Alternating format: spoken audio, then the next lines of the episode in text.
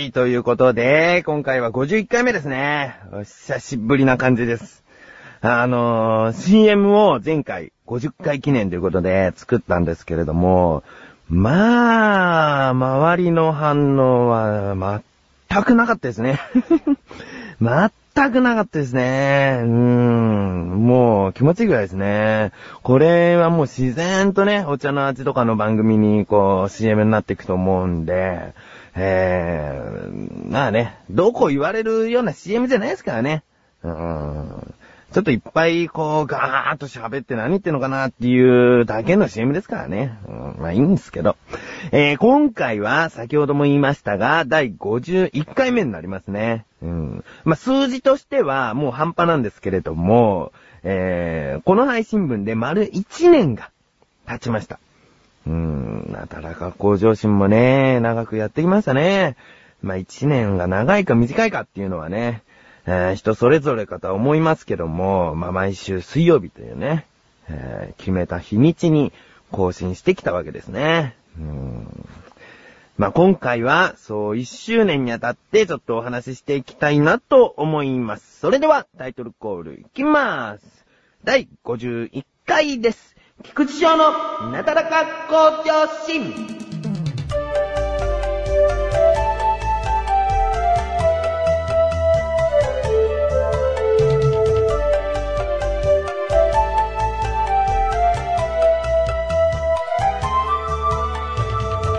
というわけで、えーなだらか向上心は先ほども言いました、えー1周年を迎えました。毎週更新するというのは当たり前なんですけども、もうね、自分がこう毎週水曜日更新って言ってるんで当たり前なんですけれども、えー利益もなく続けていくには、自分自身に強く誓いを立て続けなければならないんですね。うん誰からも、おい、更新しろとか、えー、この日までに絶対やらなきゃいけないぞっていうのは、周りからは言われないんですよね。もう自分できちんとしていかなきゃいけないので、うんもう、責任感ですね。勝手な、自分自身の勝手な責任感ですね。うん。だね、その、今回1周年ということで、ちょっとね、真面目なお話になっちゃうかもしれないんですけども、えー、まあね、そういった話をちょっとしたいなと思いまして、えー、前にあることを思い出したんですね。うんそれは、自分は幼い頃から、ラーメン屋にはなりたくないなっていう思いがありまして、それは、今となっては様々な職業で言えることなんですけれども、あの、幼い頃に思っていたことが、同じ作業を繰り返す人生はつまらないだろうっていうことなんですよ。うん。まあ、ラーメン屋っていうのは、朝起きて、開店準備して、店を開けて、ひたすらラーメンを作り続けて、ね、まあ、お客さんのね、こう、会話多少あるかもしれないけども、流れとしては、こう、毎日毎日同じだと思うんですよね。うん。その、店閉めてからも明日のスープの仕込みとかをするお店もあると思うんですよ。うん。で、仕込みをして、で、そういう流れが、一日の流れが決まっててね。うんで、毎週、まあ、例えば火曜日は定休日とかね。そういう風に決まっていて、でもほとんど毎日やることは同じ。うん。果たして、そういう人っていうのは、生きた心地の人生は送れるのかなっていうね。うん。まあ、生意気なことですね。生意気にもそう思ってしまってたんですね、幼い頃っていうのは。うん。だからね、ラーメン屋っつうのはどうかなっていうのを思い出したんですよ。うん。で、自分は今、ひたすらパソコンに向かって作業をしている仕事をしているんですけれども、あのー仕事が終わった後、しょっちゅう事務所を出るときにヒーターを消し忘れるんですね。うん。で、それが、もうしょっちゅうだから、あの、自分もね、自分が嫌になっちゃう時があるんですね。うん、なんでまた忘れちゃったよって。なんで前も忘れて、もうヒーター消し忘れるの気をつけようって思ったのに、また忘れちゃうんだろうってね。うん。で、人から言われたのは、それはもう緊張感がないからだよ、お前は、って言われたんですね。うん。つまり、その、仕事の一連としてきちんと頭の中に組み込んでないからだと思ったんですね。あ、そうか、体に流れをちゃんと覚えさせないとなと思って、反省をした時に、そこで先ほど話したラーメン屋になりたくないっていう幼い頃の考えを思い出したんです。その時に思い出したことだったんですね。ラーメン屋になりたくないなって思ってたなって。うん、で、さらにその後考えて、はっと気づいたことがありまして、自分はなんだかんだ言って仕事や作業に対して一連の流れを求めてるんだなって。うん、あんなに嫌がっていた同じ作業の繰り返しを今更無意識に自分は必要としてたんだなって。うん、そして、話は、このなだらか向上心の定期的更新についてになるんですけれども、そういう決まった作業の流れをしていくラーメン屋について深く考えていくと、今度はラーメン屋が羨ましくなりましたね。それはなぜかというと、毎回自分が差し出すラーメンに、そのお客さんのその全ての反応を生で感じることができるんだ。ラーメン屋さんっていうのは。うん。と思って、まずどんな客層が求めてきているのかとか、そのどういった表情で自分が作ったものを食しているのかとか、それはもう丼にも現れるじゃないですか。会話で、あの、美味しかったよって言われるのもそうですけども、丼の中にスープが残ってなかったら、自分の作ったラーメンは、あの、美味しくいただいてくれたんだなってわかるじゃないですか。で、スープを、その、残ってたら、あもうちょっと、あの、味、これからちょっとずつ、また変えていかなきゃいけないかなとかね。うん。まあ、いろいろと、そういう、なんていうんですかね、反応が返ってくるじゃないですか。うん。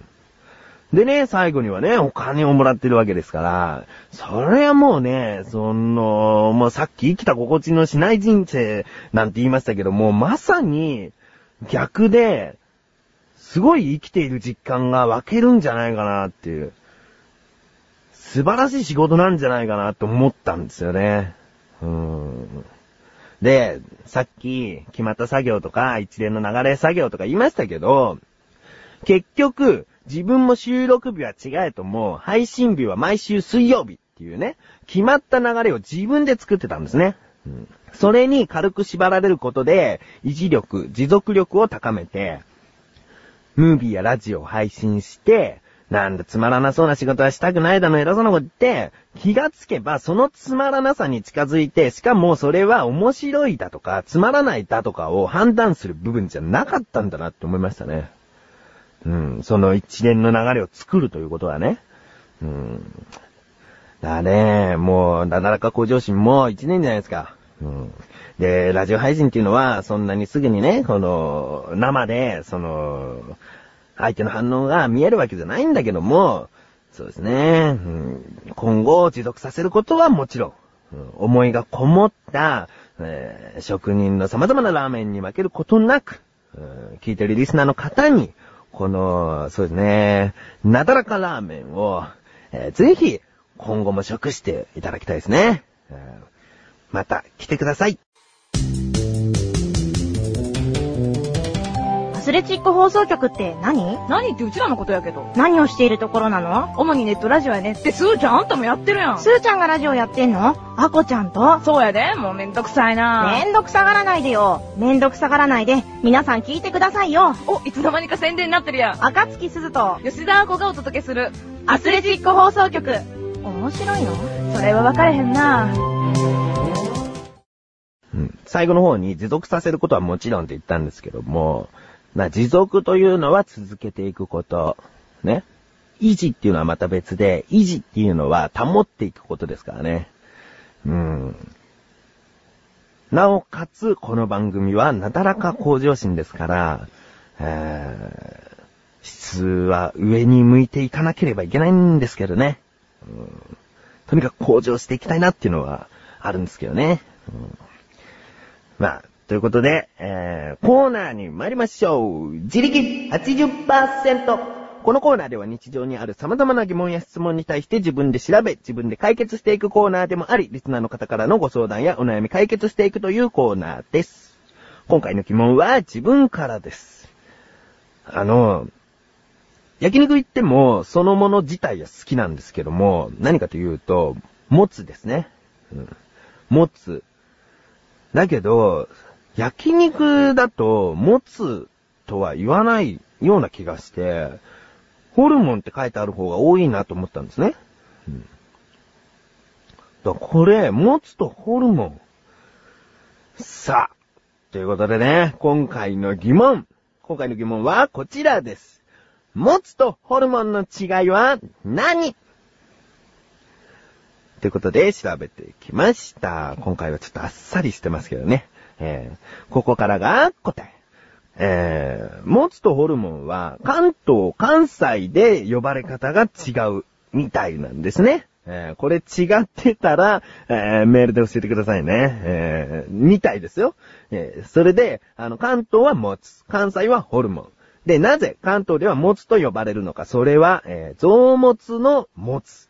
臓物というのは内臓の臓に物と書いて臓物と書くんですけれども、それだとあれなんですよね、でもね。物しか残んないんですけどね。持つって呼ぶならね。だけど、そういうことみたいですね。で、関西のホルモン。これは、えー、料理をしてっていらない部分だから、こう、放ってしまう。ホルモンから来てるらしいですね。あー今もうカタカナでホルモンって書いちゃうから、ホルモンが元とは思わないですけどね。そういうことなんですね。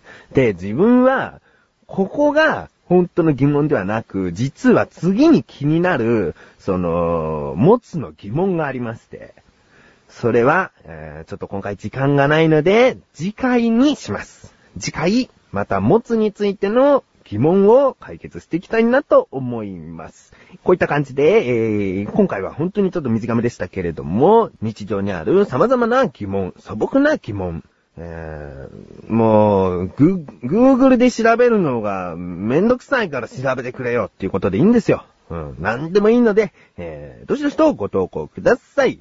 お待ちしております。以上、自力80%でした。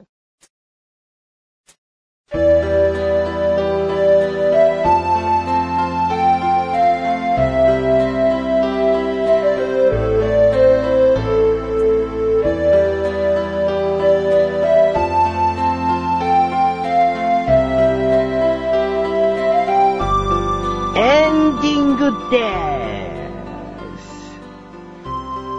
はい、一周年を迎えることができました。これからもよろしくお願いしますっていうのもそうなんですけれども、でもまた一年経つとね、明けましておめでとうございます。今年もよろしくお願いしますっていうね、ことになるんですよね。またね、この12月1日に横断歩道始めたもんだから、しょうがないんですけれども、そろそろ今年も終わってきます。12月です。寒くもなってきましたけども、いろいろなイベントが目白押しじゃないですか？クリスマスはもちろん、その年末の年越しももちろん、忘年会だとか、そういう、ね、飲み会とかそういうことが多くなってくるシーズンじゃないですかね。自分は今のところ、えー横断歩道の忘年会があるぐらいですかね。その飲み会で言うと。そうですね。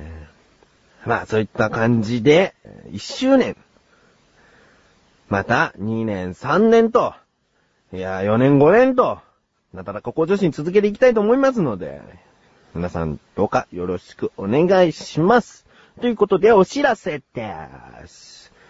横断歩道の第3作品目になります。ショットサイコシュートという作品がトップページにある赤いムービーボタンをクリックして見られるようになっております。もう、こちらの作品は6分ないぐらいの作品なので、えー、ちょっと、あ今、時間あるなと思った時に一度はご覧になっていただけたらなと思います。そして同時に、えー横断歩道の緊急招集というラジオ番組も更新されておりますので、えーこちらの方のがなぜか長い。20分ぐらいあるんですけど、あの、こちらの方もお聞きになっていただけたらより一層作品が楽しめるかなと思いますので、えーぜひお聞きになっていただけたらと思います。ということで、なだらか向上心は毎週水曜日更新です。これはもうずっと変わらないと思います。毎週水曜日更新です。それでは、皆さん、また次回。お相手は、菊池翔でした。お疲れ様です。